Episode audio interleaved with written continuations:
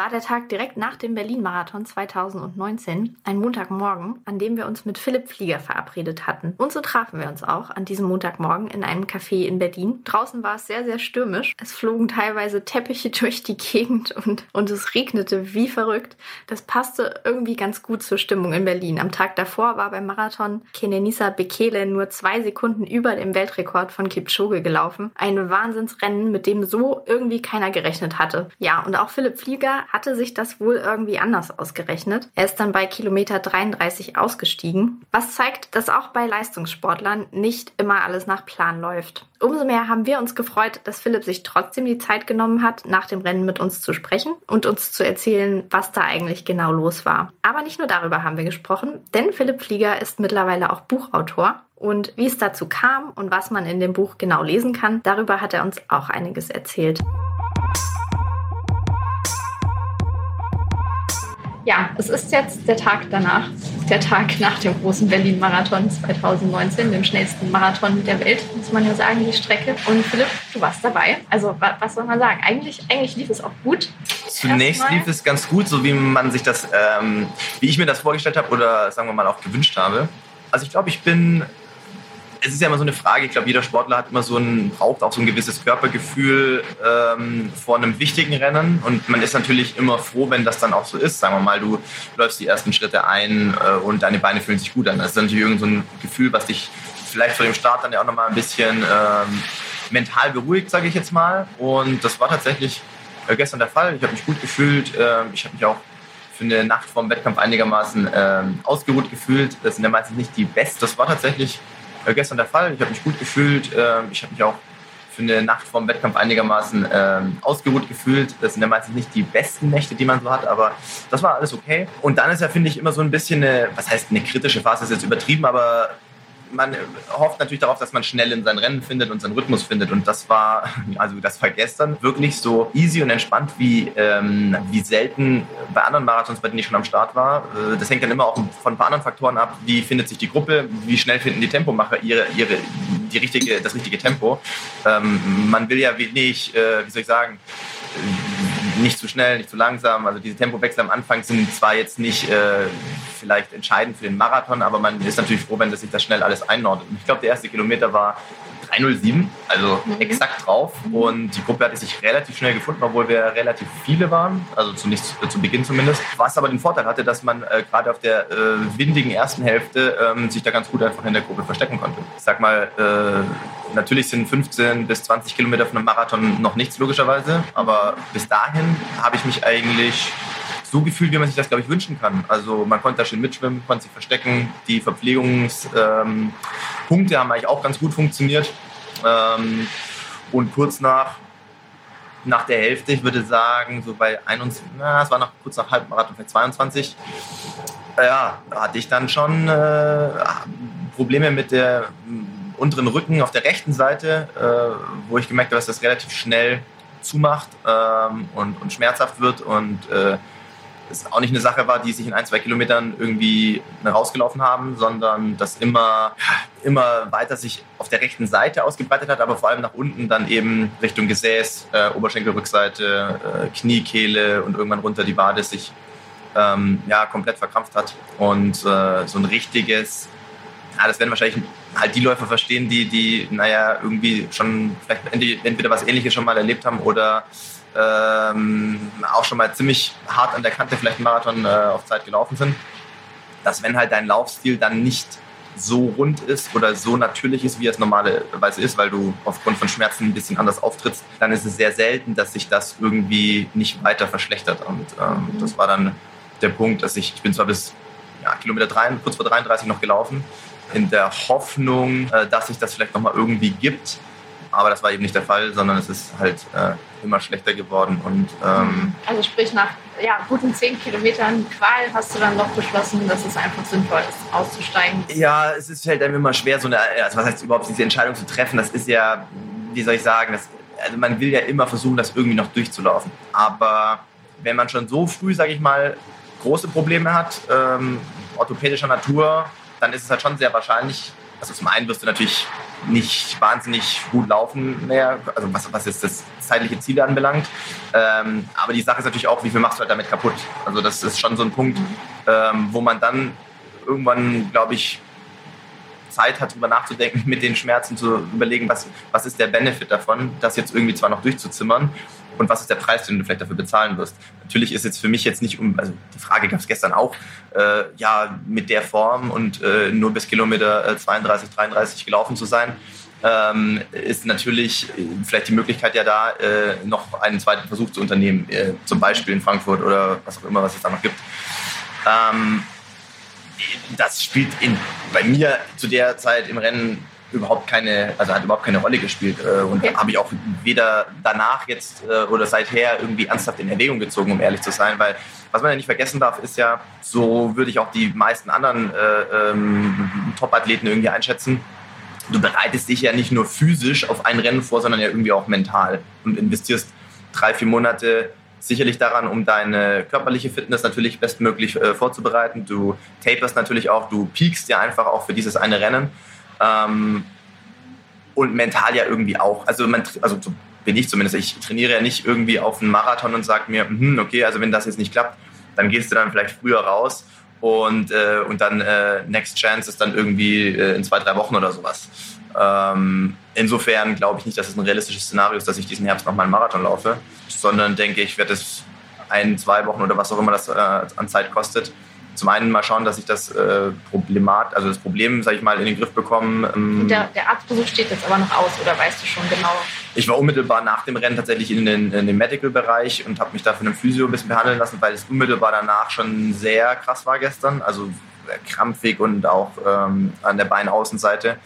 Äh, Schuhe an- und ausziehen war schon eine Herausforderung, sage ich mal. Ähm, der hat mir aber letzten Endes auch geraten, dass er quasi so eine Art von Erstversorgung da als Physio machen kann, aber er würde mir auf jeden Fall empfehlen, das von einem Orthopäden und einem Chiropraktiker abchecken zu lassen. Und ich bin schon gerade dran, dass ich für morgen oder eventuell Mittwoch äh, zu Hause in Regensburg äh, einen Termin bekomme. Und dann denke ich mal, geht es halt darum, sich, ich glaube, jetzt was übers Knie zu brechen, ist keine gute Idee.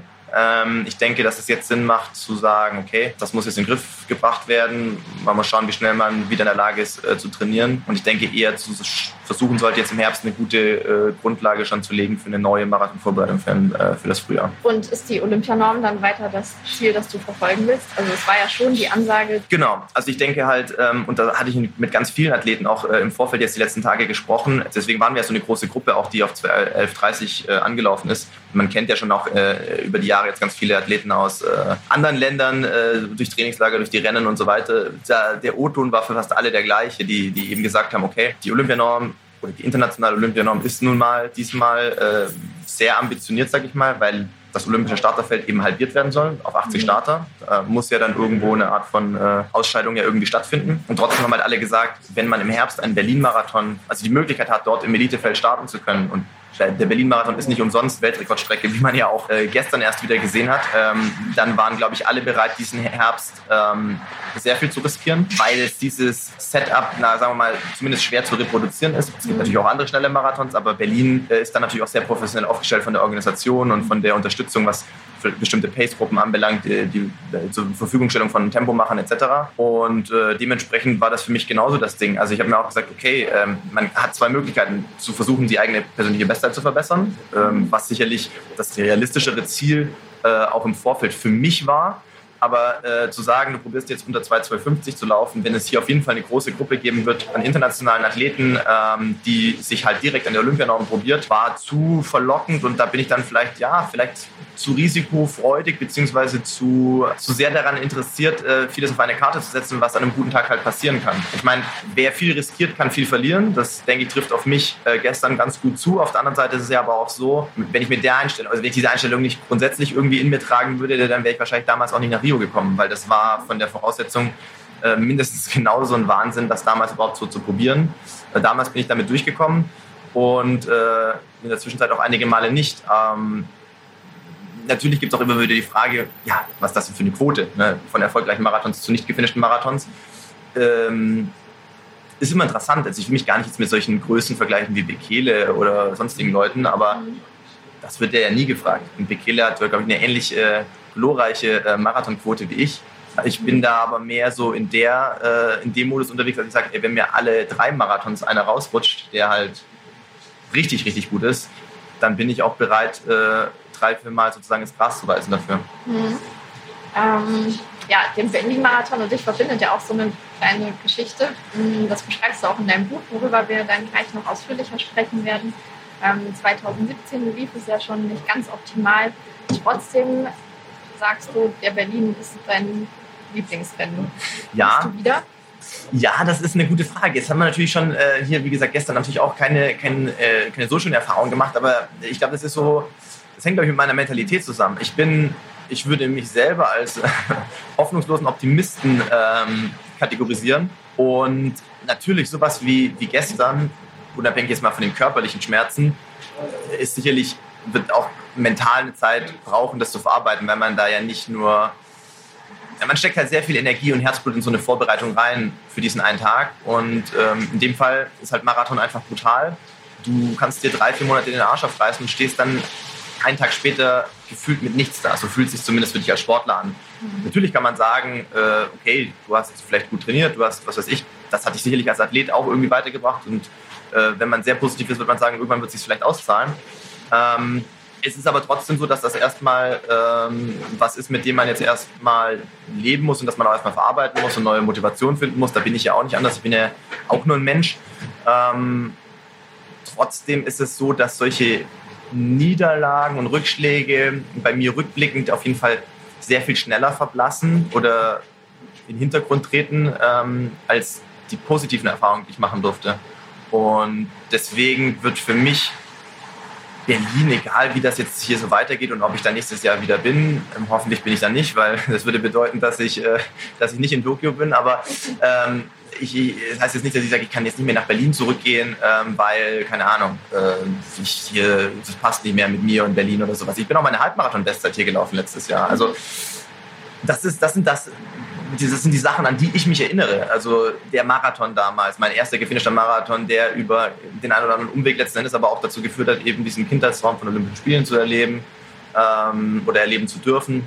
Äh, Halbmarathon-Bestzeit, auch die City Night im Sommer, finde ich, ist ein mega geiles Event. Durfte ich dreimal in Folge gewinnen. Ähm, ist der absolute Hammer. Äh, die Stimmung dort im Sommer, ähm, Ende Juli, ist sensationell. So diese Sonnenuntergangsstimmung. Das sind die Sachen, an die ich mich erinnere, wenn ich an Berlin denke. Und weniger an, ähm, an die schmerzhaften Erinnerungen, sage ich mal. Und, das ist auch interessant, also kann man sich jetzt nichts von, äh, von kaufen in dem Sinne, aber äh, fühlt sich für mich trotzdem innerlich irgendwie sehr warm an und ja, verbreitet schon ein wohliges Gefühl, was den Schmerz insofern ein bisschen abmildert oder dämpft, ist halt, wenn man mal überlegt, ich habe gar keine Zeit gehabt seit gestern, das alles anzuschauen, weil das inzwischen echt Ausmaße annimmt, aber wie viele Leute einem schreiben, auch wenn du so einen richtigen Dreckstag hattest wie gestern, aus Berlin auch ganz viele, ähm, die irgendwie im Vorfeld sicherlich schon geschrieben haben, sie freuen sich, dass, dass ich jetzt äh, wieder in Berlin mal laufe und sie werden da irgendwo hier und da an der Strecke sein und sowas. Und entweder haben sie mich gesehen oder haben sie mich dann nicht mehr gesehen wie, viel, wie viele Leute einem da schreiben oder, oder das kommentieren und ähm, da irgendwie Anteil daran nehmen, in dem Fall ja an meinem persönlichen Scheitern, muss man ja sagen, das berührt einen schon auch, weil man, also ich sehe mich, ich stehe ab und an in der Öffentlichkeit, ja, äh, vielleicht auch mehr als andere. Ähm, das hat natürlich immer Vor- und Nachteile. Nichtsdestotrotz ist es ja schön oder ein schönes Gefühl, wenn Leute dir das Gefühl vermitteln, dass sie vielleicht gerade aufgrund deiner, ich sag jetzt mal, offensichtlichen Nicht-Unverwundbarkeit, mhm. was ja gerne mal so die Profi- oder Elite-Athleten so umschwebt, weil die können ja alles, das sieht alles immer so leicht aus und, mhm. äh, und das ist denen ja auch alles in die Wiege gelegt und sowas. Gerade dadurch, dass das bei mir halt vielleicht in meiner Karriere häufiger schon zutage getreten ist, dass es halt nicht so ist, sondern dass man damit auch ziemlich auf die Nase fallen kann, macht es vielleicht sag mal in Anführungszeichen, mich irgendwo menschlicher oder die Leute fühlen sich da eher äh, irgendwie einen Bezug dazu und das, ja, toucht einen dann schon auch. Vielleicht ist das eine ganz gute Überleitung zu deinem Buch. Da beschreibst du auch so ein bisschen den Weg, den du gemacht hast in ja. den Sport und bedankst dich auch immer oder erwähnst ganz viele Menschen, die dir dabei geholfen haben. Ist das sowas, was dir auch wichtig ist, zu sagen, dass man auch als Individualsportler irgendwo nicht alleine ist und andere Leute einem da helfen? Auf jeden Fall. Also natürlich ähm, muss ich als Läufer oder Marathonläufer einen Marathon natürlich alleine laufen an dem Tag, hast du niemanden, der eingewechselt werden kann für dich. Es wäre gestern schön gewesen, wenn man da gesagt hätte, so nach, äh, sagen wir mal, vielleicht 25 Kilometer, ah, das wird wahrscheinlich jetzt nichts mehr. Ähm, äh, ich lasse mich jetzt besser auswechseln. Das wäre natürlich, äh, würde man sich an solchen Tagen gerne herbeisehnen, aber letzten Endes der Erfolg, den man vielleicht manchmal hat, der beruht ja darauf, dass auch ich wahnsinnig viele Leute in meinem Umfeld habe, die ja mehr sind als jetzt irgendwelche, wie auch immer gearteten Partner, sage ich jetzt mal, sondern würde ich auf jeden Fall als Freunde bezeichnen, die dich nach Kräften unterstützen. Und deinen wie auch immer gearteten, vielleicht verrückten Träumen äh, zu arbeiten, sage ich mal. Und ich bin mir auch sehr wohl bewusst, dass ich das alleine überhaupt nicht in der Lage wäre zu schaffen. Es tut mir manchmal nicht nur ich ärgere mich natürlich auch, wenn sowas wie gestern passiert und bin da irgendwo enttäuscht. Es tut mir aber auch dann tatsächlich für die Leute leid, die so viel Zeit und Energie da reingesteckt haben, äh, mich auf dem Weg bis dahin zu unterstützen ich weiß, dass ich da sehr privilegiert bin, äh, dass ich so viele positiv verrückte und auch irgendwie, das heißt treue, aber sehr loyale Menschen um mich herum habe, die das alles so mitgehen. Und ähm, mir ist, ja, mir ist klar, dass ich das, dass ich das ohne die nicht schaffen würde. Was jetzt gar nicht so gemeint war, dass der Erfolg dann nicht auch deiner wäre, wenn du. Nein, nein, das ist, aber das ist so. Also ich sehe das total so. Ähm, bei mir ist es, es ist wirklich so. Ähm, letzten Endes, sagen wir mal, es läuft gut was weiß ich, ich nehme jetzt mal ein Beispiel aus der jüngeren Vergangenheit, Hamburg-Marathon letztes Jahr, EM-Quali auf den letzten Drücker geschafft, alles cool. Dann stehst du im Ziel da, stehen dann vor dir, keine Ahnung, 20 Fotografen, machen von dir Fotos. Klar, okay, an dem Tag bist du dann halt eine 2.13, was weiß ich, 39 gelaufen oder sowas und äh, ist ja auch schön und eine tolle Leistung und da musst du dann an dem Tag vielleicht auch ein bisschen alleine durch, aber ich habe ja zum Beispiel auch, gerade bei den deutschen Marathons, zum Beispiel wie hier auch den Jonas, äh, der vorher auch in der, ähm, in der Lobby noch stand, äh, der auf dem Rad da dabei ist, der mir dann die Flaschen da gibt. Und obwohl er mich natürlich nicht coachen darf und sowas, äh, da gibt es ja gewisse Regularien, ja, es ist ja trotzdem so, wenn du so ein bekanntes Gesicht hast, so einen guten Freund, ähm, der auch dann diese Vorwettkampftage, wo du ja sicherlich mental auch ein bisschen angespannt und gestresst bist, damit dir irgendwie da ist, das ist schon so ein, so ein Ruhepol, der dann da irgendwie da dabei ist. Und ich weiß nicht, jedes, jede Flaschenübergabe, die du halt schon hast. Und er steht nur da und, und, und, und gibt dir die Flasche. Das ist so ein Ding, das ähm, gibt einem so einen gewissen Punkt auch Sicherheit und, und, äh, und, und ist ein, einfach ist eine gute Vibe, sage ich mal, die damit dabei sind. Und ähm, ich würde mich auch auf jeden Fall als Teamplayer bezeichnen. Das ist immer schwer, weil natürlich, egal was für ein Interview machst, ob das jetzt polarisiert oder nicht, ob du einen guten Marathon läufst oder einen schlechten Marathon läufst, das wird natürlich immer auf deine Person, es wird immer auf den Sportler Philipp Flieger runtergebrochen. Mhm. Ähm, aber letzten Endes ist der Sportler Philipp Flieger auch nur deshalb überhaupt heute noch da oder überhaupt heute da, wo er jetzt ist, weil ich im Hintergrund ganz viele Leute habe, die auch da gar keinen so großen Wert drauf legen, äh, dass ich die jetzt da äh, hätte nennen müssen im Buch, die das halt machen, weil, weil wir halt irgendwie ähm, vielleicht auch manche zu sehr zufälligen Gegebenheiten irgendwo im, äh, im Leben über, über, den Weg gelaufen bin, äh, ähm, da Bock haben, mich da eben zu unterstützen.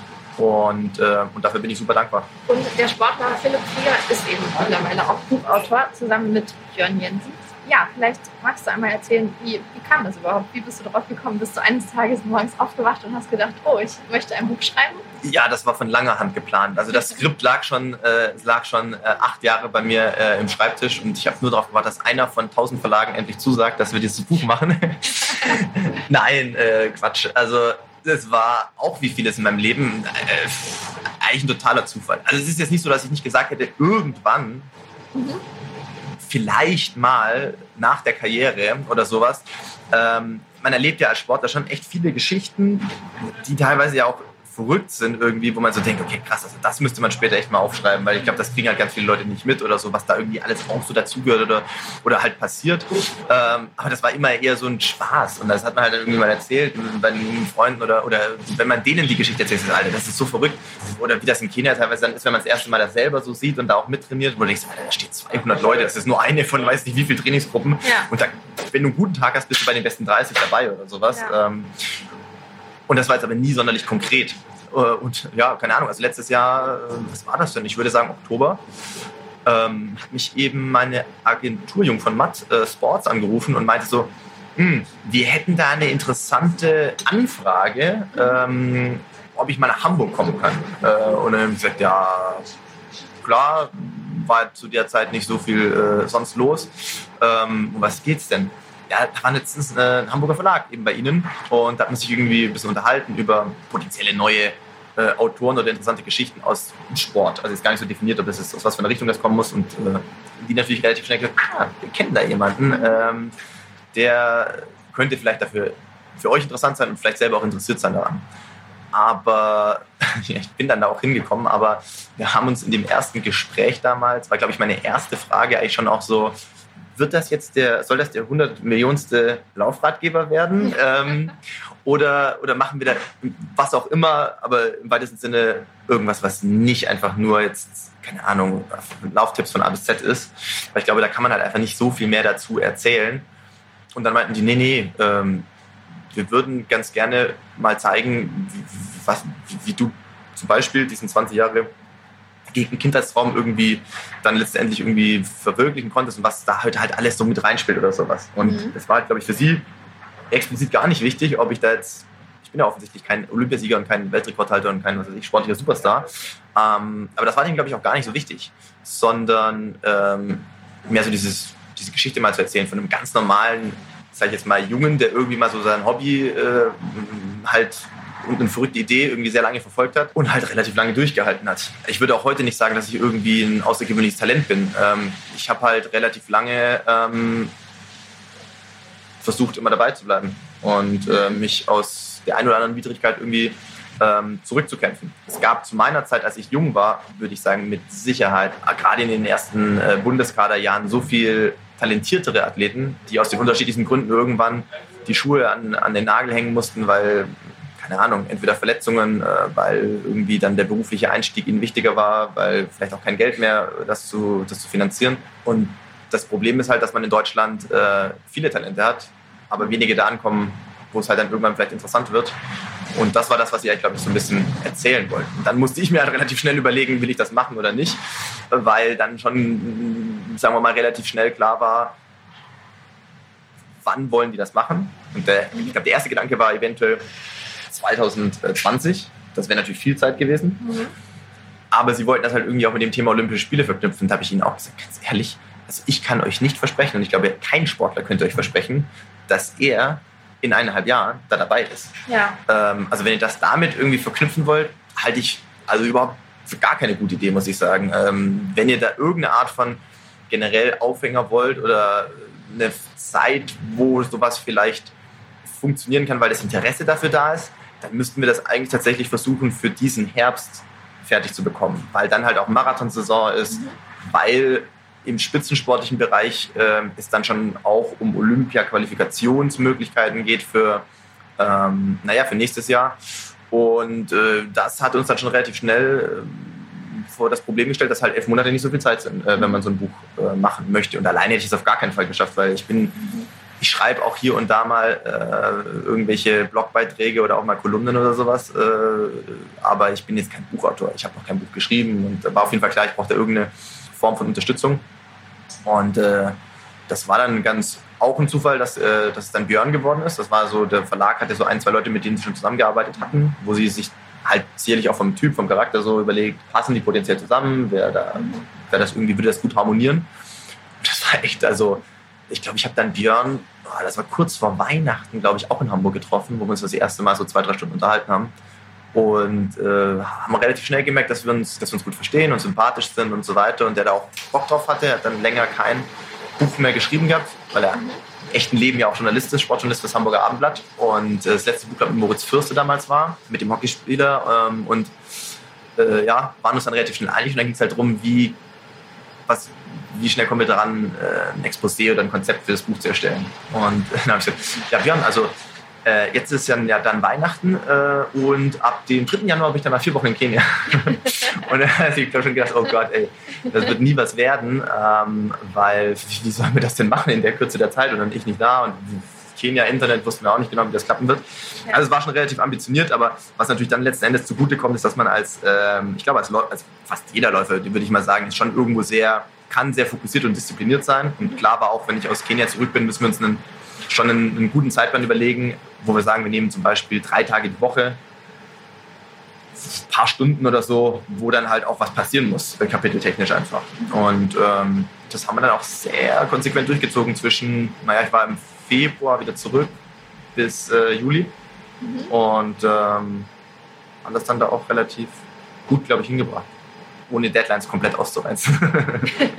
Den Titel haben wir noch gar nicht gesagt. Laufen am Limit heißt es. Warum Marathon die größte Herausforderung für Läufer ist. War das so der Fokus, den du dem Ganzen gerne geben wolltest? Ja, schon. Weil ja bei mir, wie man ja gestern gesehen hat, Laufen am Limit irgendwie immer schon Programm war und zum anderen auch, ähm, weil ich die Faszination Marathon äh, immer noch für greifbar und spürbar, nicht nur ich finde, sondern auch das Gefühl bei den Leuten ist, dass dieser Mythos hat nichts an Glanz verloren. Natürlich gibt es heute äh, sehr viel mehr ähm, wie auch immer geartete Lauf-Events, Laufspektakel, äh, die es, sagen wir mal, vor 20 oder 30 Jahren so nicht gegeben hat, auch in der Ultraszene und Trail-Running-Events und alles. Und das ist ja auch gut, bereichert den Laufsport ja auf jeden Fall. Ich habe aber nicht das Gefühl, dass es dem Marathon an Reiz nimmt oder sowas. Ich glaube, für ganz viele Menschen ist halt Marathon immer noch diese mythische Strecke, die ja ja ganze Zeiten überdauert hat. Ähm, und ich finde halt gerade beim Marathon, also ich habe größten Respekt, um Gottes Willen, vor allen Ultraläufern. Ich kann mir nicht vorstellen, wie man 100 Kilometer am Stück läuft oder sowas. Äh, ist für mich einfach unvorstellbar. Ich bin noch nie länger als 45 Kilometer am Stück gelaufen. Ähm, da muss man, glaube ich, auch echt tough sein auf jeden Fall. Aber ich glaube, gerade was beim Marathon halt viel ausmacht, zumindest wenn man das auch unter gewissen, sagen wir mal, zeitlichen Aspekten betrachtet und da irgendwelche Zeitziele verfolgt, wie auch immer geartet die sein mögen, ob man da sagt, man möchte vier Stunden brechen oder drei Stunden brechen oder whatever. Ähm, dann ist halt das Problem, was ich im Buch äh, auch dann eben aufgreife, ist halt, dass du zwei sehr unterschiedliche Komponenten zusammenbringen musst halt. Das eine ist natürlich, Marathon ist logischerweise, also das sind 42 Kilometer, dafür braucht man logischerweise eine krass gute Ausdauer. Aber wie gesagt, je ambitionierter die Zeitziele sind, kann man halt ähm, Geschwindigkeit auch nicht komplett vernachlässigen. Und ähm, das ist natürlich von der Trainingswissenschaft her zwei komplett gegensätzliche Pole, die man versuchen muss, eben zu so einer perfekten Symbiose zu verschmelzen. Und ich glaube, es gibt ganz wenig Marathonläufer, egal auf welchem Level, die von sich aus jetzt sagen würden, wahrscheinlich, jetzt habe ich es raus. Das war die perfekte Marathonvorbereitung, die mache ich jetzt die nächsten fünf Mal auch. Sondern ich glaube, es ist immer so, dass du denkst, okay, das war vielleicht gut, aber ich würde vielleicht da und da nochmal an dem Schwerpunkt was ändern oder da nochmal einen neuen Reiz äh, reinnehmen oder das ausprobieren oder ihr hier ins Rezept. Das ist so ein, ist wie so ein Rezept, glaube ich, wo du immer noch das Gefühl hast, du kannst was verändern und drehen, was sich für dich positiv natürlich dann auch in Zeit irgendwo auszahlen wird. Und ähm, das ist für mich das, was für mich den Reiz ausmacht. Aber es ist ja, also das Buch ist ja auch schon so ein bisschen Ratgeber. Ähm, wir haben die, wir haben diese Verpflegungsstation, das war so ein Zugeständnis ein bisschen an den Verlag, weil die natürlich halt meinten, sie wollen keinen Laufratgeber schreiben, aber sie wollen quasi, ich glaube, sie wollten versuchen, das Buch so breit gefächert wie möglich zu machen für Läufer. Also ich glaube, sie wollten jetzt nicht, dass es ein reines Marathonbuch wird, ähm, sondern sie wollten vielleicht auch Laufeinsteiger, Anfänger mit ansprechen. Und dann war das so ein Ding, kann man da nicht irgendwie so eine Rubrik machen mit acht Basic-Tipps, weil das sind ja wirklich so komplett Einsteiger-Tipps, sage ich jetzt mal, die meisten Sachen. Also das, ich glaube, jemand, der schon eine Weile läuft oder vielleicht auch schon Marathon gelaufen ist, der wird jetzt sagen, das ist jetzt für mich kein Mehrwert groß, weil letzten Endes ähm, weiß ich, weil habe ich schon, keine Ahnung, war jetzt schon ein paar Jahre.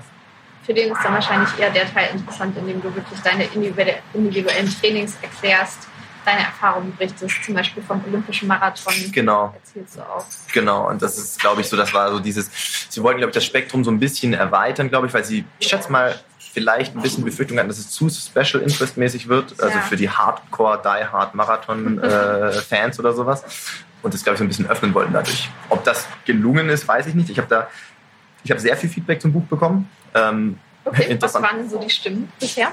Ja, das ist immer die Frage. Also die Frage ist immer, ich kann mir jetzt kein, als, als, als sozusagen als Autor kann ich mir jetzt kein Urteil darüber erlauben, wie es allgemein ankommt, weil ich glaube, die Leute, die es scheiße finden, schreiben es mir nicht. Mhm. Also vielleicht gibt es ja auch Leute, die sagen, ey, das ist ja so ein Murks, ey, wie konnte man sowas machen? Äh, mega langweilig oder so. Ähm, aber die Leute, die mir geschrieben haben, waren zu 99 Prozent positiv, dass sie das irgendwie, also interessant fanden zu lesen, vielleicht auch irgendwie getoucht hat, vielleicht irgendwie motiviert hat, selber ähm, anzufangen mit dem Laufen, vielleicht ihren ersten Marathon jetzt doch zu probieren, sonst immer nur halb gemacht haben, und dann sagen, okay, komm, ich probiere das jetzt einfach mal. Das war durchweg positiv. Das Einzige, was wirklich war, waren halt, es, das gab aber auch beides, also komplette, sagen wir mal, eher Laufbeginner, die meinten, ja, auch voll cool, dass da so ein paar Tipps drin waren. Also die das eher so als äh, Benefit empfunden haben. Aber es gab ja. natürlich auch Leute, die sagen, oh, ich laufe schon vor lange, mich hat eher äh, dich und dein Charakter interessiert und ja. wie du da hingekommen bist, wo du heute bist. Ja gut, die Lauftipps, die hätte es jetzt nicht gebraucht oder sowas, weil das natürlich, das ist ja genau das, was irgendwie der Verlag scheinbar wahrscheinlich auch so ein bisschen im, im Hinterkopf hatte, dass die halt gesagt haben, okay, wir würden halt für diese, sagen wir mal, Einsteiger oder die vielleicht dazu jetzt erst kommen, fänden das interessant, aber mir war auch klar, in dem Moment, wenn wir das machen, für jemanden, der das schon länger macht, vielleicht ein Runners World Abonnent ist, wird das jetzt kein, äh, kein neuer äh, Input sein, sage ich jetzt mal. Mhm. Hast du denn selbst ein Lieblingskapitel? Also war dir irgendwas besonders wichtig oder was hast du, was hat dir beim Schreiben am meisten Spaß gemacht? Also die härtesten Kapitel, die härtesten Kapitel waren äh, natürlich die Kapitel äh, über das eigene Scheitern, natürlich logischerweise äh, ja. das nochmal zu resümieren. Und äh, die waren mir trotzdem wichtig. Der Punkt war, was ich schon von Anfang an auch klar gemacht habe, ist, ich möchte hier kein, wie soll ich sagen, das soll jetzt nicht so ein Selbst so ein reines Selbstbeweihräucherungsbuch werden, sondern ich wollte jetzt nichts aussparen von dem, was nicht geklappt hat. Also ich mhm. wollte jetzt nicht so ein pseudo-perfektes Bild von mir zeichnen oder so, wo du sagst, ja, weil, weil jemand ja auch immer alles geklappt, am Ende wird alles gut. Keine Ahnung. Also, wie man jetzt ja gerade sieht, wird halt nicht immer alles gut. Und ich wollte schon so ehrlich und authentisch wie möglich machen. Mir war es auch wichtig, mal ein paar Kapitel zu den Sachen zu schreiben, die was Verbands äh, unterschiedliche Meinungen im Verband und äh, gewisse Rechtsstreitigkeiten anbelangt, sage ich mal. Ähm, ich glaube, dass zum Beispiel das, was letzten Sommer da war, das hat sicherlich die Szene auch ein bisschen gespalten zu der Zeit, als es aktuell war, weil ganz viele halt von außen, verstehe ich aber auch rückblickend, muss man sagen, einen sehr einfachen Blick auf die Sache hatten und keiner sich groß Bock hatte, sich damit tiefer zu befassen, worum es denn da eigentlich gegangen ist. einfach nochmal kurz, was letztes war. Ja, äh, letzten Sommer äh, war es so, dass ich äh, so aber ich war so gut drauf, dass ich äh, nicht nur die Marathonnorm in Hamburg abhaken konnte für die Europameisterschaften in Berlin, sondern in der Vorbereitung auf den EM-Marathon auch noch die ähm, Qualifikation über die 10.000 Meter ähm, geschafft habe, als die mit, damals mit der drittschnellsten Zeit. Mhm. Ähm, und äh, ich damals, ich, man hat ja immer so ein Gefühl im Training, wie läuft Ich glaube, ich hätte mich nicht den 10.000 als hingestellt, den zu machen, wenn ich das Gefühl hätte, okay, du bist gerade selbst für Marathontraining auch untenrum gerade ziemlich gut drauf. Und ich kannte gewisse Vorleistungen ja schon, die erbracht wurden. Ich wusste, wir haben noch eine Woche Qualizeit. Es war ein super kleines Rennen in Regensburg zu Hause, kein großes internationales Rennen. Also ich dachte mir, ich stelle mich hin. Ein Teamkollege hat gesagt, er macht mir drei, vier Kilometer Tempo und dann schauen wir mal, wohin das führt. Und es hat eben gereicht, die drittbeste Zeit auszustechen, sage ich mal. Und das war schon der Punkt, wo ich dachte, okay, es wäre schon geil eigentlich, dieses, ich bin ja auch ein Mensch. Also ich meine, EM im eigenen Land ist natürlich super special, keine Frage. Also das ist sicherlich was, was man so, also auch extrem Glück haben muss, dass überhaupt in deiner sportlichen Karriere ein internationales Großereignis zu Hause ist. Also das ja, ist ja bei vielen Sportlern nicht der Fall, ja. also einfach, weil es halt nicht stattfindet. Ähm, und ich durfte einmal schon, nee, das ist Quatsch, ich, also einmal beim ISTAF, aber ich glaube einmal bei einem Länderkampf bin ich schon im Olympiastadion mal gelaufen. Mhm. Und gerade wenn man mal beim ISTAF war und das ist ja schon gut besucht, ist ja eine Hammer, geile Stimmung, muss man einfach so sagen. Dieses altehrwürdige Stadion, die blaue Bahn, äh, dann vielleicht noch Homecrowd und was weiß ich was, das ist schon mega beeindruckend. Und äh, für einen Marathonläufer mag ich jetzt mit 32 Jahren vielleicht äh, noch nicht so alt sein, aber sagen wir mal, meine Bahnzeit, da bin ich jetzt ja schon Realist, ist jetzt, ich laufe immer mal wieder Bahn, ich bin noch im Sommer beim Europacup gestartet, aber der Fokus ist sicherlich nicht mehr die Bahn. Und äh, da habe ich dann schon kurz gedacht, es wäre schon geil, glaube ich, wenn man das nochmal erleben könnte, weil das, da war ich mir schon drüber im Klaren, das wäre die das letzte Mal, dass du das wahrscheinlich eine internationale Meisterschaft auf der Bahn und dann noch zu Hause erleben kannst. Also habe ich damals dann mit meiner Bundestrainerin drüber gesprochen, meiner Marathon-Bundestrainerin, Katrin Dörre-Heinig, mhm. und die meinte, ja, ist jetzt äh, heutzutage eher unkonventionell, aber zu ihrer Zeit früher war das jetzt durchaus nicht ein Ding der Unmöglichkeit. Das war früher echt relativ äh, weit verbreitet, wenn genügend zeitlicher Abstand dazwischen ist. Und es war Dienstag, Sonntag, das war nicht ja. ganz eine Woche dass das Marathonläufer durchaus auch gemacht haben schon. Und das ist aber in, sagen wir mal, höheren hierarchischen Ebenen beim DLV anders gesehen worden. Und ähm, ich habe halt, ich hatte immer das Gefühl, wenn ein Verband schon eigene Kriterien erstellt und die den Athleten vorsetzt, dann kann man sich aber als Athlet zumindest darauf verlassen, dass wenn du deren Vorgaben erfüllst, dass du dann auch das machen darfst, wofür du dich qualifiziert hast. Und das war dann nicht so und da gab es dann gewisse Streitigkeiten ähm, und ich habe halt auch gesagt, okay, mir war ja klar in dem Moment, als ich nicht nominiert wurde, dass das Ding eigentlich durch ist. Weil mir auch klar war, die Möglichkeit, die du noch hast, dass man das vor Gericht äh, klären lässt, wird sicherlich so viel Zeit in Anspruch nehmen, dass du keine spezifische Vorbereitung mehr auf die 10.000 machen kannst. Da wären sicherlich. Trainingsinhalte verändert worden, ähm, dass man sagt, okay, man wird einen höheren Geschwindigkeitsanteil ins Training einbauen, ähm, was vielleicht für einen Marathon ja gar nicht schlecht gewesen wäre, für ein Meisterschaftsrennen äh, äh, mit Hitze und so. Und in dem Moment war mir dann eigentlich klar, es geht mir nicht mehr um den Platz, sondern es geht äh, darum, die Sache mal zu klären, weil das ein Präzedenzfall wäre, der auch Tragweite wäre auf jeden Fall auch für andere Sportarten gewesen, für den Schwimmer, für den Turner. Also dass halt dann Verbände sich an ihre eigenen Vorgaben zu halten haben, wenn ja. sie die schon setzen. Das Problem war, dass ich glaube, ich habe damals ein Interview nur dazu gegeben, weil ein anderes Magazin wusste, ähm, dass das so mal angedacht war. Und dann war es mir lieber, ich mache das in einem Interview, als wenn irgendjemand irgendwas schreibt. Und das hat halt dann eine Welle losgetreten, was so, sagen wir mal, in der deutschen Laufszene schon die Gemüter erhitzt hat und auch gespalten hat. Das Ding ist aber, ich konnte in dem Fall dem jungen und äh, talentierten, aufstrebenden Athleten Sebastian Händel zu der Zeit ja nicht sagen, dass ich, egal wie dieses Verfahren jetzt ausgeht, ich kein Interesse mehr daran habe, diesen Startplatz in Anspruch zu nehmen, weil ja. ich mich darauf nicht vorbereite, sondern zu dem Zeitpunkt schon nur noch auf den Marathon trainiert habe, weil wir dann in einem Verfahren waren. Der Verband, muss man sagen, hat Sebastian mit in das Verfahren gezogen, als quasi Nebenkläger sozusagen, weil die natürlich Angst hatten ähm, an Regressansprüche von ihm weil er schon nominiert war und wenn ich dann gewonnen hätte, naja, auf jeden Fall ähm, hat man halt relativ schnell gemerkt, dass ähm, dann halt Leute gegeben hat, die haben halt gesehen, okay, der alte äh, und was weiß ich, äh, Athlet, den man vielleicht schon kennt und äh, öfters in den Medien ist und Social Media und was weiß ich was, und dann der junge Athlet, dem was weggenommen wird. Ja. Und faktisch betrachtet war ich zu dem Zeitpunkt ja schneller. Also ich meine, ich, hab's, ich bin im Leistungssport so groß geworden, so wer schneller rennt, ist dabei. Das war so, wie ich das gerne gelernt habe. Und was man damit hätte verändern können, haben, glaube ich, ganz wenige gesehen.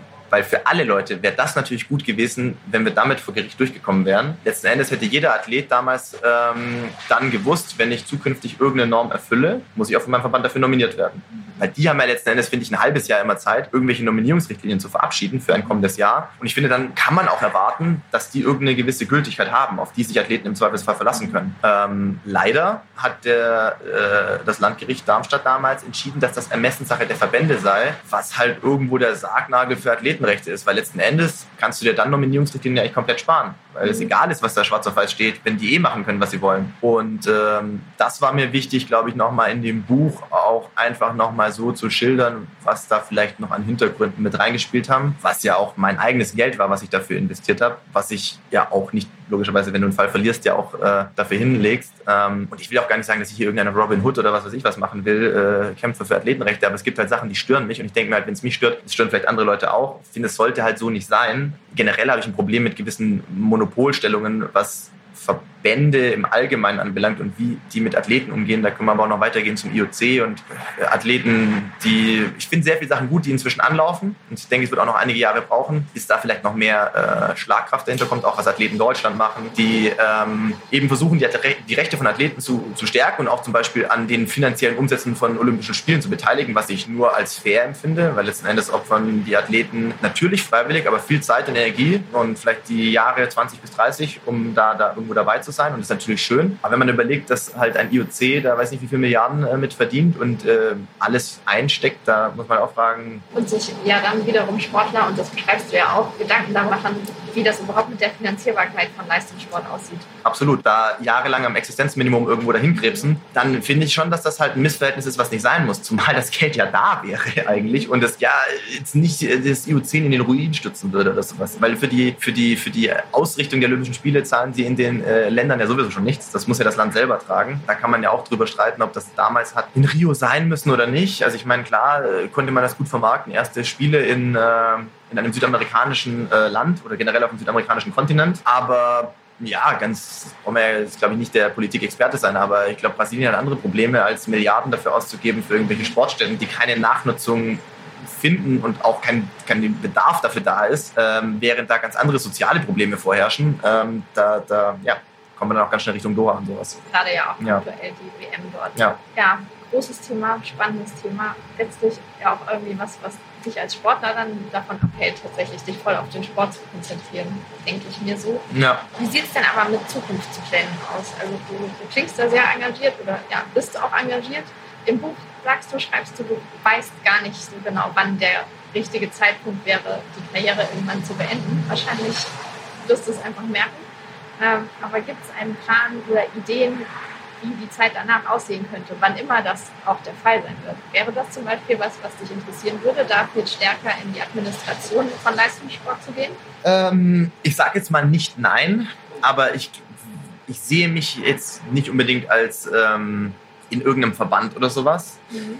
Wird, glaube ich, auch schwer. Da habe ich mir jetzt sicherlich in den letzten Jahren auch nicht so viele Freunde gemacht, sagen wir mal, da reinzukommen. Und die Frage ist ja dann auch, wie, wie viele Möglichkeiten zu verändern hast du? Mhm. Man muss ja fairerweise auch sagen, ich möchte jetzt explizit ein paar Bundestrainer in Schutz nehmen, mit denen ich jetzt heute weniger zu tun habe, weil ich offiziell kein Kaderathlet mehr bin. Ja, auch so eine Geschichte, aber wo ich schon das Gefühl habe, es ist eine neue Generation auch an, an, an jungen Bundestrainern inzwischen da, die ich glaube, auch neue Impulse reinbringen wollen, aber halt die nur bedingt umsetzen können oder dürfen, weil die, wie soll ich sagen, das System halt sehr verkrustet ist und nur bedingt äh, bereit ist, große Änderungen, glaube ich, ähm, mitzugehen oder überhaupt ähm, zu unterstützen.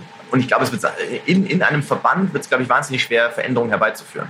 Ich glaube, was gerade von außen passiert, ist sehr viel erfolgsversprechender, glaube ich. Ähm, wenn ich jetzt gerade sehe, und ich glaube, das ist echt belächelt worden vor, vor zwei Jahren noch mit Athleten Deutschland und äh, gerade der DOSB damals ja auch nicht ernst genommen und ah, und dann Mittel beantragt bei, beim äh, Sportausschuss und sowas und jetzt 500.000 Euro bekommen, um sich da zu professionalisieren und eben auch eine professionelle Struktur aufbauen zu können, um halt mit solchen Verbänden, die es schon immer gibt, irgendwo auf Augenhöhe ähm, umgehen zu können. Das schließe ich jetzt mal nicht aus. Das Ding ist nur bei mir, wenn ich heute überlege, wenn ich jetzt mal drei, vier Jahre zurückdenke, aus was für einer Situation ich damals rauskam, sagen wir mal, bewusst 2015 und vielleicht auch noch Anfang 2016, wie schwer es damals für mich schon alleine war, sagen wir mal, finanziell zu überleben und nur diesen Traum weiter zu verfolgen von Olympischen Spielen. Da hat man sehr wenig Chancen gehabt. Sportlich, aber auch drumherum wenig Chancen, irgendwas dafür zu tun, dass sich dein, was weiß ich, in dem Fall ja auch Einkommen damals verändert hätte oder sowas. Und ähm, wenn ich heute überlege, was dann in drei Jahren durch diesen Marathon durch äh, Rio passiert ist, auch in der Zusammenarbeit mit meinen Partnern, die großteils auch schon, weiß nicht wie viele Jahre zusammenarbeite, die mir dann auch immer wieder Chancen gegeben haben, Sprungbretter äh, geboten haben, Türen geöffnet haben. Klar, durchgehen musst du immer selber. Und wahrscheinlich war es hier und da dann auch nicht so schlecht, was man dann da wie auch immer gemacht hat. Ähm, aber man ist auf jeden Fall in den drei, vier Jahren zusammengewachsen. Und wenn ich heute überlege, was ich heute auch neben Sport alles machen darf, mit mit was für Leuten, was mir auch jetzt mal vollkommen losgelöst von finanziellen Aspekten auch echt wahnsinnig viel Spaß macht, weil ah, ich bin eher sicherlich ein kommunikativer Typ und, ähm, und ich mag es, neue Menschen zu treffen und kennenzulernen und vielleicht auch verrückte Ideen mit genauso verrückten Leuten umzusetzen, sage ich mal. Das hätte ich mir vor, vor fünf Jahren utopisch gewesen dass man dann irgendwie letztes Jahr nach LA fliegt oder für ein, für ein globales Kampagnenshooting oder dieses Race the Tube Ding äh, macht hier in Berlin, was damals viral gegangen ist. Man hat heute, also so habe ich das Gefühl, ich habe heute ganz andere Möglichkeiten, irgendwo sich auch nebenher irgendwie auszuprobieren, auszutoben. Und ja, es gibt sicherlich, der eine oder andere Kritiker wird wahrscheinlich sagen, ja, wenn der Flieger sich mal mehr auf den Sport konzentrieren würde, dann käme da vielleicht auch im Ergebnis mehr raus. Ich glaube, dem würde ich widersprechen, weil ich bin mir nicht sicher, ob ich heute noch das, den Sport so machen würde auf dem Level, wenn ich nicht einen Ausgleich hätte. Also ich glaube, mir tut das tatsächlich ziemlich gut für den Kopf und für dafür, dass sich dein ganzes Leben nicht das ganze Jahr nur um Sport und nur um immer trainieren, Leistungsoutput geht, sondern ich das ganz gut steuern kann, was Phasen anbelangt. Also so wie für den Berlin-Marathon jetzt hier, da steht der Sport natürlich im Vordergrund, die, was weiß ich, drei, vier Monate vorher. Und es gibt aber auch Phasen, vielleicht jetzt die Phase, die hätte ich mir zwar natürlich anders vorgestellt, im Idealfall nach einem erfolgreichen Marathon, aber wo man sagt, okay, es ist eine Regenerationsphase, ich brauche für den Kopf auch eine Zeit, um mal ein bisschen abzuschalten, neue Kraft zu tanken, ähm, mich fürs nächste Rennen zu motivieren etc.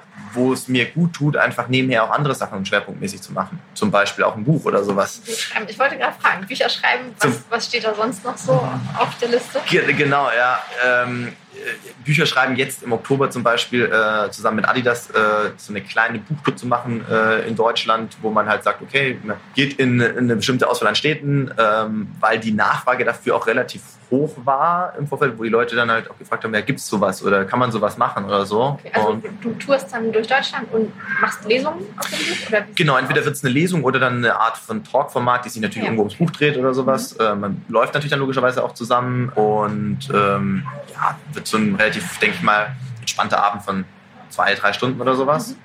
Ähm, da machen wir einige Sachen ähm, mit Generali, die ja sehr engagiert sind inzwischen im Laufsport, muss man sagen. Also jetzt nicht nur in Berlin, aber mit ihrer Kampagne Generali bewegt Deutschland sind sie ja fast jeder Laufsportveranstaltung oder größeren Laufsportveranstaltung äh, äh, gut vertreten. Da haben wir auch noch einige Sachen geplant, jetzt auch für den Herbst und in so Projekte, wie auch immer, also bis sowas wie mit dieser Buchtour steht, da fließt ja auch erstmal Arbeit rein. Ja, Wann macht man das? Wie soll das aussehen? Wo macht man das? Und ähm, das sind, finde ich, Sachen, die ganz mir ganz gut tun, dass du nicht den ganzen Tag dich damit beschäftigst mit deinem Training. Also du hast einen Trainingsplan, okay, du trainierst diesen Trainingsplan auch so professionell, wie man das halt als Profi macht.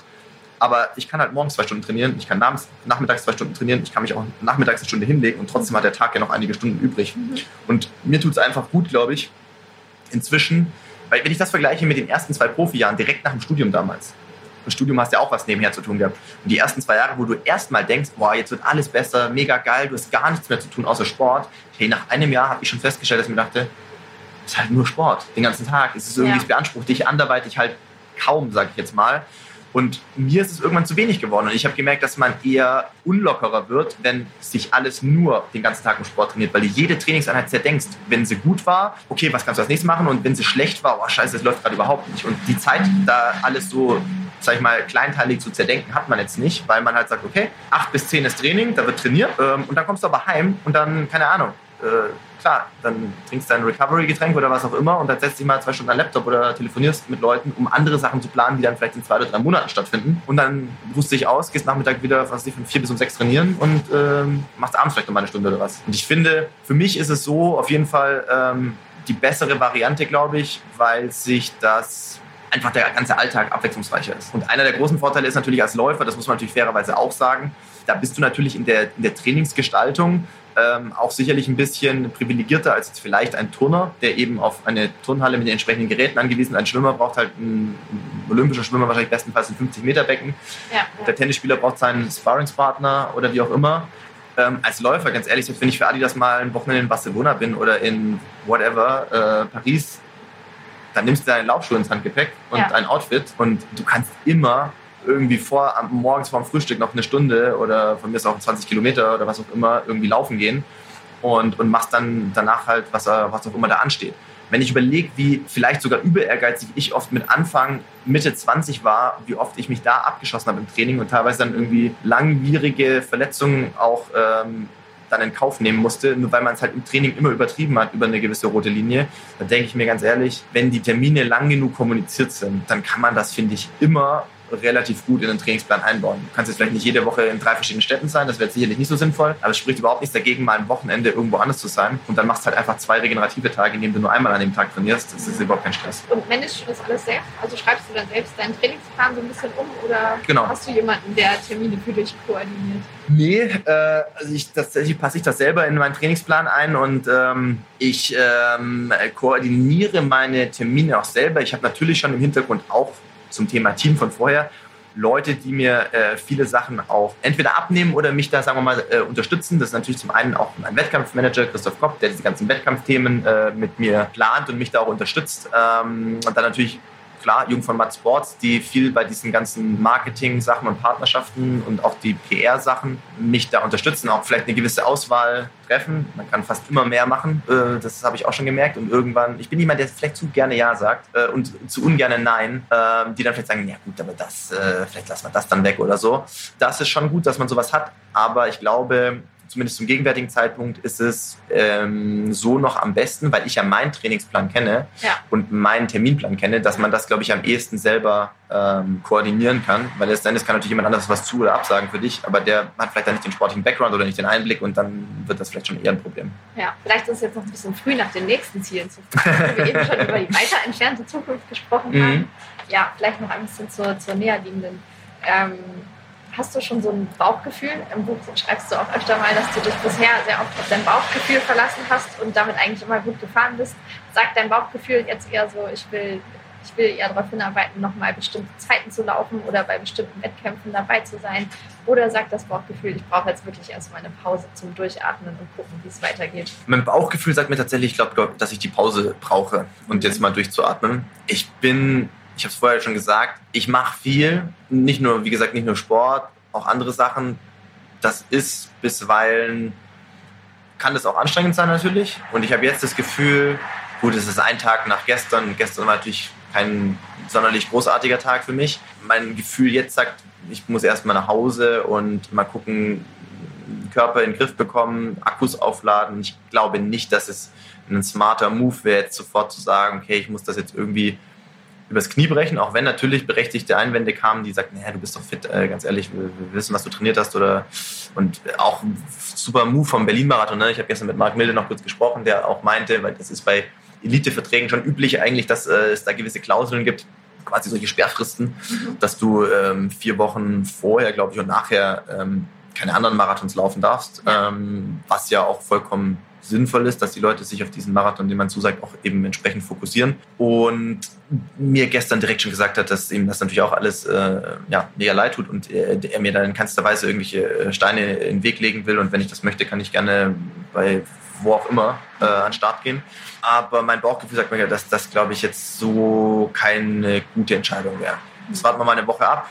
Aber ich denke, dass ein, ein langfristiger Aufbau auf einen neuen Marathon im Frühjahr, wo auch immer der dann sein wird, ob das in Deutschland ist oder vielleicht schon äh, früher irgendwo im Ausland, glaube ich, erfolgversprechender sein dürfte. Und ich glaube, dass ich jetzt auch tatsächlich mal eine Pause brauche und ein bisschen Abstand. Das ist was, was ich auch immer erzähle, generell, wie man eine Marathonvorbereitung angehen sollte, aus meiner Erfahrung.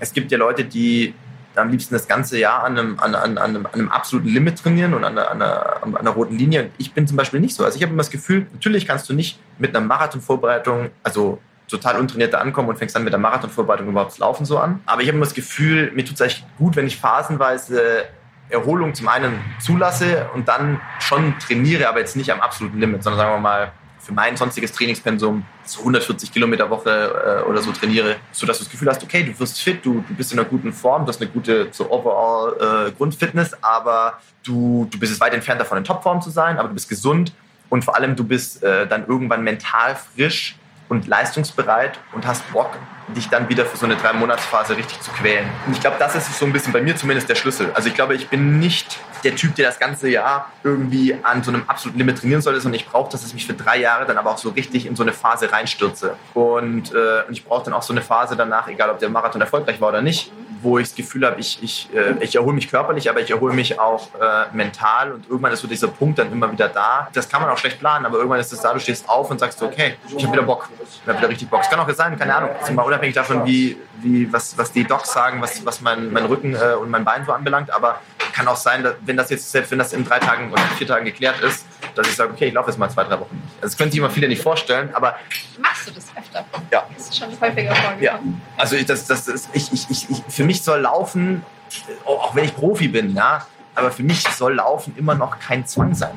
Ja. Also ich will nicht, ähm, ich, das, das, das, das, diese Freiheit nehme ich mir auch raus, dass ich selber darüber entscheide, wie ich das gestalten will. Und wenn ich das Gefühl habe, du hast gerade keinen Bock darauf und das gibt es halt mal, natürlich vielleicht nach einem nicht so erfolgreichen Marathon realistischer, als ähm, wenn es natürlich jetzt Bombe gelaufen wäre. Aber ich glaube, selbst wenn es Berlin gestern so gelaufen wäre, dass ich den, eine neue Bestzeit äh, aufgestellt hätte, hätte ich trotzdem, glaube ich, gesagt, ich mache es mal zwei, drei Wochen einfach gar nichts. Mhm. Ähm, und, und, und lass das auch einfach mal zu. Und ich finde, das tut im Bewegungsapparat meistens gut und im Kopf auch. Und irgendwann kommt von alleine der Tag, wo ich so, oh, heute ist geil, ich hab's morgen, Nebel noch über der Donau, ich habe jetzt Bock vor dem Frühstück noch einmal, und wenn es nur 10 Kilometer sind, mal wieder laufen zu gehen. Und dann kommt man, finde ich, relativ schnell wieder rein, dass man dieses Laufsuchtpotenzial eintaucht und dann diese Pläne wieder schmiedet, wo kann der nächste Marathon sein, wie sieht die Vorbereitung aus, welches Trainingslager machst du und ja. Dann drücken wir auf jeden Fall die Daumen, dass das schnell wiederkommt und dass es auch gar nicht so schlimm ist mit dem Rücken. Dankeschön. Ähm, zwei Fragen habe ich allerdings noch, wo ja. ich das Buch hier noch so schön auf dem Schoß habe. Ja. Frage 1, hast du es eigentlich selbst nochmal gelesen? Soll ich ganz ehrlich sein? Na klar, immer. Äh, ich habe es noch nicht, äh, ich habe es in der gebundenen Fassung, so wie es jetzt im Handel ist, noch nicht gelesen, weil äh, im Entstehungsprozess dieses Buches, also man, man liest sowas sehr oft, man, also es, man, also es, es entsteht erstmal eine Rohfassung. Mhm dann geht das ja irgendwann mal an den Verlag. Dann gibt es der Verlag nochmal zurück, vielleicht mit einer oder anderen Anmerkung zu gewissen Kapiteln kann man das mehr oder weniger herausarbeiten oder wie auch immer. Dann geht das nochmal an den Verlag, dann geht das irgendwann bei denen ins Lektorat, Korrektorat, dann kriegt man es wieder und man liest das, glaube ich, drei oder vier Mal, bis das dann irgendwie freigegeben ist und in den Druck geht. Und tatsächlich hatte ich weder die Zeit noch die Muße, das richtige Buch mal einmal zu lesen tatsächlich, ist vom Berlin-Marathon. Ich bin aber ziemlich sicher, dass ich das jetzt im Herbst irgendwann mal machen werde, weil die finale Fassung ja doch ein paar Änderungen hatte. Das ursprüngliche Skript war natürlich okay. noch ein bisschen umfangreicher. Ich wollte schon sagen, du kennst es natürlich wahrscheinlich trotzdem in- und auswendig. Ja, genau. Ich habe aber eher manchmal, das ist dann witzig, wenn mich jemand auf ein Kapitel anspricht und denkst dann so, ah, ist ja gar nicht mehr mit drin gewesen, weil man dann schon wieder vergessen hat, dass manche Sachen einfach ein Kapitel ein bisschen gekürzt wurde, ja. was du dann vielleicht bestimmte Sachverhalte oder Szenen vielleicht ähm, ausführlich erzählt hattest. Ja. Und dann denkst du dir so, wenn dazu eine Nachfrage kommt, so, ja, war das nicht mehr im Buch? Ich dachte, das hätten wir eigentlich damals geschrieben. Und dann wurde es aber halt, äh, mhm. vielleicht, weil man, eine, man hat ja ein gewisses Ziel gehabt an Seiten. Und ich glaube, es war sogar weniger als, als, als, äh, als das, was es jetzt ist. Okay. Aber ich glaube, es wären eher 300 geworden, glaube ich, ja. äh, wenn wir es so genommen hätten. Das macht jetzt natürlich meine letzte Frage ein bisschen hinfällig. jetzt kommt's, okay. Ob ihr irgendwas vergessen habt. Also, die Frage wäre gewesen, ob du schon gedacht hast, ach Mist, das hätte unbedingt noch Das hätte noch eingemusst. Nee. Die 255 sein. Ja, es, es, nee, es war eher so, dass wir, ich glaube, wir hatten schon ziemlich viel, zumindest von dem, was wir ursprünglich vorhatten, abgedeckt. Und auch, also mir war es halt wichtig, irgendwie, ich wollte halt dann auch, deswegen, ich glaube, es ist immer schwierig. Also man überlegt immer, glaube ich, ist, wie viele Namen sind dann zu viel? Weil der, für mich ist natürlich ganz klar, du kennst ja die Leute und verbindest mit den Leuten irgendwas. Und ich dachte mir halt, wenn du es aus einer persönlichen Sicht erzählen willst, macht es vielleicht schon auch Sinn, den einen oder anderen Namen zu nennen, weil manche Namen kommen ja später wieder im Buch auch vor, logischerweise. Mhm. Ich glaube, dass Namen hier und da oder die Einleitung von Personen hier und da teilweise ein bisschen gekürzt wurde, damit es, glaube ich, nicht too much wird für den Leser. Und ja, das waren halt so Sachen, wo dann teilweise ein bisschen, ja, vielleicht an Tief, was heißt Tiefgang, aber an, an, an, an noch mehr Charakter oder Charakteren, die da drin vorkommen, werden vielleicht ein bisschen rausgenommen wurde. Aber das ist eigentlich vielleicht so das Einzige. Ansonsten einfach ein zweites Buch schreiben. Ja, äh, wer weiß. Also ich, wie gesagt, wenn man mich vor einem guten Jahr gefragt hätte, ob ich denke, dass ich heute jetzt ein Buch habe, hätte ich wahrscheinlich auch gesagt, nein, auf gar keinen Fall. Insofern lasse ich mich gerne überraschen, was noch kommt. Dann bin ich mal gespannt, was du sonst noch so für Projekte dir ausdenkst und angehst. Ich auch, ja. ja, danke, dass du dir heute die Zeit genommen hast. Sehr gerne. Alles, alles Gute erstmal für die nächste Zeit und Dankeschön wir bleiben dran, wie es weitergeht. Super.